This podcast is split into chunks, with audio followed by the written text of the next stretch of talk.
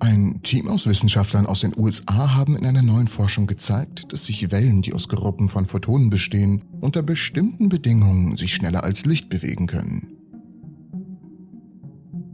Die meisten von uns sind mit dem Gesetz vertraut, dass die Geschwindigkeit begrenzt ist, mit der sich Informationen durch den leeren Raum bewegen kann.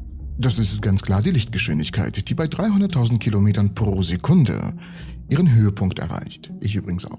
Während es unwahrscheinlich ist, dass Photonen selbst diese Geschwindigkeitsgrenze jemals überschreiten werden, gibt es Eigenschaften des Lichts, die nicht nach denselben Regeln spielen.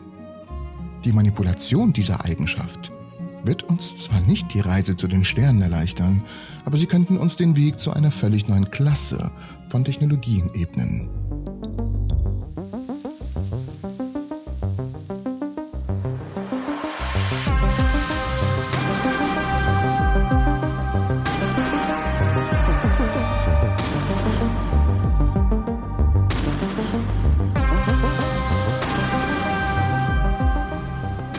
Schon seit einiger Zeit spielen die Forscher mit der Geschwindigkeitsgrenze von Lichtimpulsen herum, indem sie sie mit verschiedenen Materialien wie kalten Atomgasen, brechenden Kristallen und optischen Fasern beschleunigen oder sogar bis zum Stillstand verlangsamen. Dazu habe ich bereits ein Interview mit Professor Dr. Florian Schreck geführt. Er und sein Team haben in diesem Jahr unglaubliche, bahnbrechende Forschungsergebnisse im Bereich der Atomlasertechnik erreicht. Hier gibt es das Interview. Doch im vergangenen Jahr gelang es den Forschern des Lawrence Livermore National Laboratory in Kalifornien und an der University of Rochester in New York auf beeindruckende Weise die Geschwindigkeit von Lichtwellen in Plasma auf etwa ein Zehntel der üblichen Vakuumsgeschwindigkeit des Lichts oder bis zu mehr als 30 Prozent zu beschleunigen. Das ist mehr und weniger beeindruckend, als es klingt. Dazu aber gleich mehr. Vorher würde ich euch gern nochmal meinen Podcast ans Herz legen. Ich habe da nämlich was für euch. Good Night Stories. Ein Podcast zum Einschlafen für euch. Von mir. Sci-Fi, Fantasy und Horrorgeschichten. Die erste und zweite Episode ist bereits raus. Jeweils auf Spotify und YouTube. Ihr könnt euch also aussuchen, wo ihr es denn gerne hören möchtet. Links direkt als erstes in der Videobeschreibung. Also, Lichtgeschwindigkeit wurde langsam und wurde dann um 30 Prozent überschritten. Doch, um denjenigen das Herz zu brechen, und es tut mir auch wirklich leid, die hoffen, dass wir damit nach Proxima Centauri mal so fliegen können und wieder zurück, denen sei gesagt, dass diese Superluminalgeschwindigkeit durchaus im Rahmen der physikalischen Gesetze liegt. Es tut mir leid. Die Geschwindigkeit eines Photons wird durch das Geflecht aus elektrischen und magnetischen Feldern, dem sogenannten Elektromagnetismus, festgehalten. Die Definition des Elektromagnetismus ist eigentlich recht simpel. Wenn durch einen Leiter Strom fließt, bildet sich darum ein Magnetfeld. In diesem Fall spricht man von Elektromagnetismus. Bewegte elektrische Ladungen sind stets von Magnetfeldern umgeben. Die Linien dieses elektromagnetischen Feldes liegen wie Kreise um den Leiter und werden von der Stromrichtung bestimmt. Ändern sich diese, richtet sich auch das Magnetfeld neu aus. Diese bestimmen unsere Photonimpulse.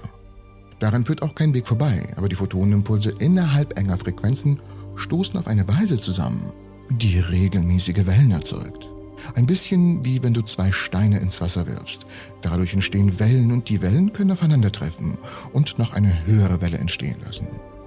Dieses rhythmische Ansteigen und Abfallen ganzer Gruppen von Lichtwellen bewegt sich mit einer Geschwindigkeit, die als Gruppengeschwindigkeit... Ach, fast hätte ich mein Skript ohne Fehler vorgelesen. So, nochmal. Das rhythmische Ansteigen und Abfallen ganzer Gruppen von Lichtwellen bewegt sich mit einer Geschwindigkeit, die als Gruppengeschwindigkeit bezeichnet wird, durch die Materie. Und diese Welle der Wellen kann je nach elektromagnetischen Bedingungen ihrer Umgebung verlangsamt oder beschleunigt werden. Indem die Forscher einem Strom von Wasserstoff und Heliumionen mit einem Laser Elektronen entzogen, konnten die Forscher die Gruppengeschwindigkeit von Lichtwellen ändern, die von einer zweiten Lichtwelle durch sie hindurchgeschickt wurden, also wie das Beispiel mit dem Wasser und den Wellen, die aufeinandertreffen und sie bremsen oder beschleunigen, indem sie das Verhältnis des Gases anpassten und die Form der Impulse veränderten, konnten sie die Geschwindigkeit regulieren. Der Gesamteffekt ist auf die Brechung der Plasmafelder und des polarisierten Lichts des primären Lasers zurückzuführen, mit dem sie abgebaut wurden. Die einzelnen Lichtwellen bewegten sich immer noch in ihrem gewohnten Tempo, auch wenn sich ihre kollektive Welle zu beschleunigen scheint.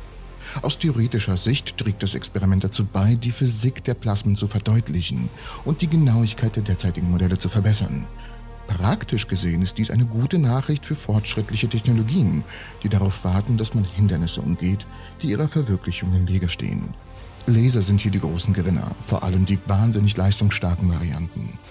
Herkömmliche Laser beruhen auf optischen Festkörpermaterialien, die mit zunehmender Energie beschädigt werden können. Die Verwendung von Plasmaströmen zur Verstärkung oder Veränderung der Lichteigenschaften würde dieses Problem umgehen. Aber um das Beste daraus zu machen, müssen wir ihre elektromagnetischen Eigenschaften modellieren. Und genau das können wir hier mit diesem Experiment.